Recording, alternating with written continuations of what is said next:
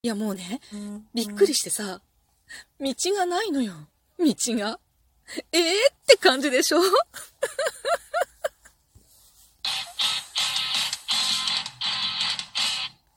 今日もなるようになるさ。こんにちは、アラフォー母ちゃんこと冬木玲です。この番組は私冬木玲が日々思うこと、本の朗読や感想など気ままに配信している雑多な番組です。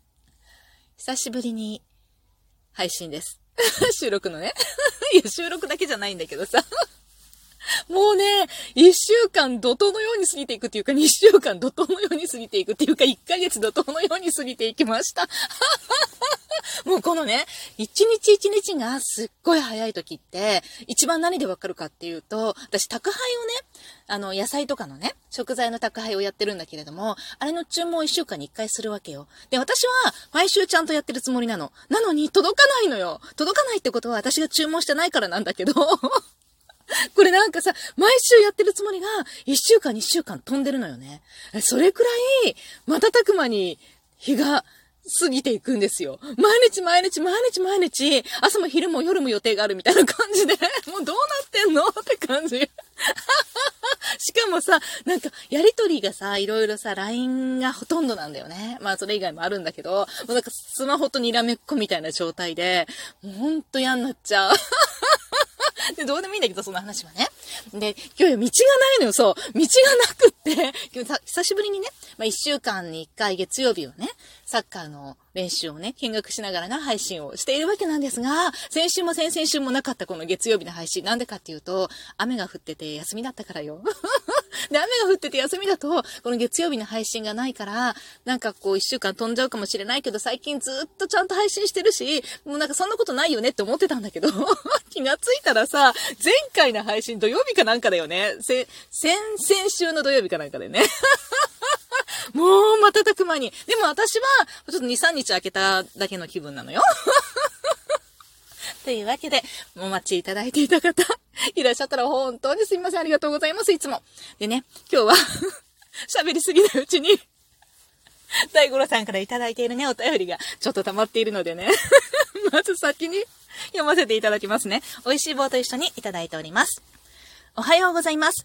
男性としては喜ばしいけど、お便りしにくいこの収録に突撃します。大五郎です。これね、いつだったっけ？あの今日は盛大に胸の話をしますっていうような、そんなタイトルだったと思うんだよね。とにかく胸の話するよみたいなタイトルで いや、本当に胸の話したよね。釣りじゃないよって感じなんだけど、そのタイトルで収録を出したの。で、これがさ、まあ、確かにね、ここにお便りをするのって結構勇気いるよねって思ったんだけど、もう速攻ね、これ朝7時に私配信出してるんだけど、多分午前中だったと思う。なんか結構すぐにお便りいただきました。あのー、こういう方好きです。そこに、あえて持ってくるこのお便り。これむっつりじゃない証拠よね。というわけで続き読みます。ナイトブラについての知識はないが、確かに下着って大切ですよね。洗濯物してても、奥さんがベージュでのびのびの下着だと、いたたまれない気持ちになってしまいますし、逆にレースの可愛いやつだと、ムフフってなります。誰に見られるものでもないことは、あ、誰に見られるものでもないことはないんですよね。そうなんですね。特に家族の中では見えてしまうものなので。そうなんです。僕もたまーに奥さんに、このパンツ古くなってきたから捨てたらって言われます。いやー、男ですが反省。見えないところから見直すって実はすごく見えるところに反映するんだなと思いました。うんうん。そろそろ僕も新しいパンツ買いに行きまーす。ダッシュってなってます。ありがとうございます。そうなんですよ。これ、ナイトブラをしてたら、まあ、胸が大きくなったよっていう話なんだけれども あ、これね、すごい面白かったのが、この、盛大に胸の話をしますみたいなタイトルで私出したら、すっごいね。すっごいリアクション来たわけ。いつもと桁全然違うよねみたいな。多分、私の配信史上最大のリアクション数だったと思う。タイトル大事ね。私結構さ、タイトルでこう、釣るとかね、いろいろあんまり考えてはいるんだけど、その考えられない人なのよ。センスないんだよね。いいタイトルとかさ、これ、な、何やっててもそうだけどさ、商品出す時とかでも何でもそうだけど、キャッチコピーとかさ、あれなんかすごく、こう、センスある、キャッチコピーを作れる人とかね。もうほんとそれだけで物売れるじゃん。それだけで見てもらえるじゃん。っていうのは結構あると思うんだけど、でもこのね、配信のすごかったところは、私いつもこの配信をすると、最初に、こう、一定数、いつも決まった、ほぼ決まった人数の人が、最初にパッてすぐ聞いてくださるんですよ。で、その後、ちょこちょこちょこ、ちょこちょこちょこって、こう、時間をかけて、ちょっとずつちょっとずつ、こう、聞いてくださってるのかな？なんかこう、なんだろう。えっと、視聴者数みたいなやつがこう増えていくんだけど、この日はもう一気にマックス数だった。私の大体マックス数っていうのがあって、そのマックス数がもう一気にバーンみたいな。で、しかもね、しかもすっごい笑ったのが、こう、なんていうの、平均、なんだっけ、あの、聞いてる、パーセンテージってあるのよ。アナリティクスで見ると、この配信が12分私が配信したら12分のうち何パーセント聞かれたか平均してねっていうのがアプリから聞いてもらえると見れるんだけど、で、そのさ、アプリから聞いてもらってる人の平均数、平均がね、99.9%。で、これマックスなんだよね。すごいと思って、なかなか99.9ってないのよ。で、しかも99.9っていうのがパンと出てきても、後々減っていくの、下がっていくの。だけど、もうずっと今でも99.9です。やっぱさ、男女ともに胸って好きだよね。これはすごい笑った。それで大五郎さんのお便りのお返事なのよ。そう、これね、あのー、下着を、私小さい頃からもう親にすっごい再三言われてるのが、私結構さ、あのー、なんだろう、適当な人だから、確かにね、ほっとくと、逆かもね、あの、大五郎さんの奥さんがこう、このパンツ捨てた方が良くないっていうの なんか言われるタイプ。でもうちの旦那ももっと私をはるかにしのいで、もう、なんだろう、もう、ボロッぽろでも平気な人なのよ。っていうかもう、むしろ、使い込めば使い込むほど愛着が湧いて捨てられなくなる人なのね。新しいものにあまり愛着がないから、こう全然使いたいと思わないんだって。だけど、もう古くなって古くなって、もう10年も20年も使ってると、すごい愛着が湧いてきて、もう離せないみたいな人なの。だから、ほっとくと大変なことになっちゃうわけよ。で、私は、なんか子供の頃から親に、見えないところほどちゃんとしなさいってすごい言われて育ってるの。だから、多分ね、うちの親は偉かったよね。私こういう性格だから、すっごい言ったんだと思うの。家とかも、なんだろう、その、床に物を置かないとか、物を出しっぱなしにしないとかって結構うるさかったんだよね。だから、で物はしまわなきゃならないっていうのが、もう上ついてんのよね。すごい染みついてんの。で、床に物を置いてはならないっていうのもすごい染みついてるの。もう置いたらなんか、こう、なんだろう、もう罪悪感湧くぐらい。でも私の性格は、その辺にポイポイの性格なのよ。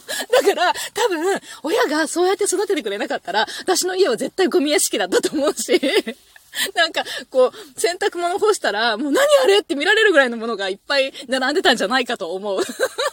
で、人の育て方ってさ、ほんと、千差万別っていうか、なんだろう、その子に合った育て方っていうのは本当に一人一人違うなと思うのよ。逆に、すごい神経質なこと、多分うちの長男とかに私のような育て方をすると、もう多分、もうなんだろう、もう多分、なんだ、もう、脅迫障害とかさ、なんかうつとかになっちゃうんじゃないかなって思うぐらい、すごい神経質だから、逆になんかもうすごい適当にしろみたいなぐらい、もういいじゃんそんなことって、ほんとなるようになるよみたいな。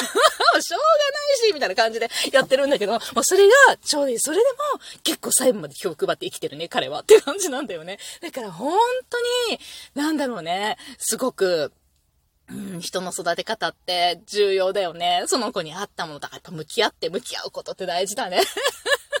これがまた難しいんだよね。というわけでね、だから、大五郎さんのお便りのお返事。それでね、えっと、そう、そうそう。でね、そのなんかさ、なんだろう、中にあるものほど、この今回のナイトブラもそうだけど、ナイトブラなんてしてるかどうかなんて誰にもわかんないじゃん。でもさ、胸って大きくなったら人にわかるじゃん。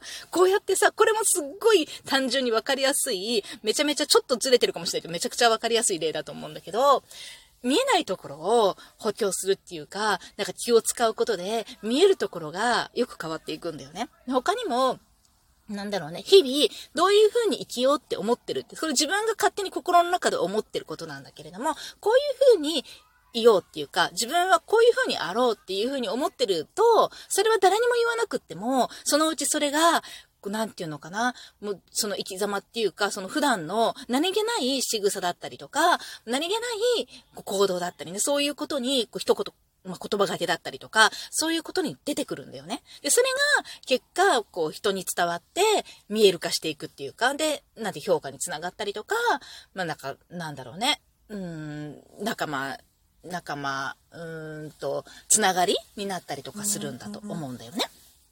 うん。というわけでね、そう見えないところって大事ですよっていう。でもさ、やっぱさ、あの、奥さんの下着って 旦那さんにとっては結構 あれなんだろうね。うちもさ、なんか、こういう、なんだろう、青い、青が好きなのよ、うちの旦那は。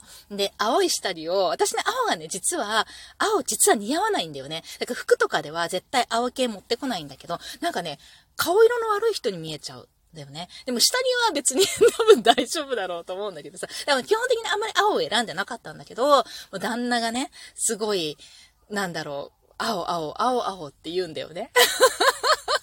今は言わないよ。昔ね。で、しょうがないなと思って、青い下着をね、まあ、選んで買ったりとかしてたんだけどさ、まあ、文句多いのよ。青って言うから青選、青買ったらさ、この青じゃないとかさ、どの青なんだよって感じだよね。で、そっち、こっちこの青だって言うから、その青買ったらさ、いや、こ、ちょっと違う。この青じゃないんだよとか言って、どの青だよ でも、なんか、こう、下にコーナーに一緒に行くっていう人ではないから、なんか毎回、あの、なんだろう、通販のさ、カタログとかでさ、こう見てさ、やったりとかしてね、なんでこれとか言ってさ、履いたよね。いやー、もう今じゃしないね。人の心は変わるもんです。でもさ、そう、最初からずっとできないことをやっちゃいけないよって私いつか言ったと思うんだけどさ。確かに、下着も、青ね、好みじゃないんだろうね、多分ね、私ね。知らん間に、下着の青が、なんか減っていってる。というわけで、大五郎さんありがとうございました。今日も最後まで聞いていただいてありがとうございました。またね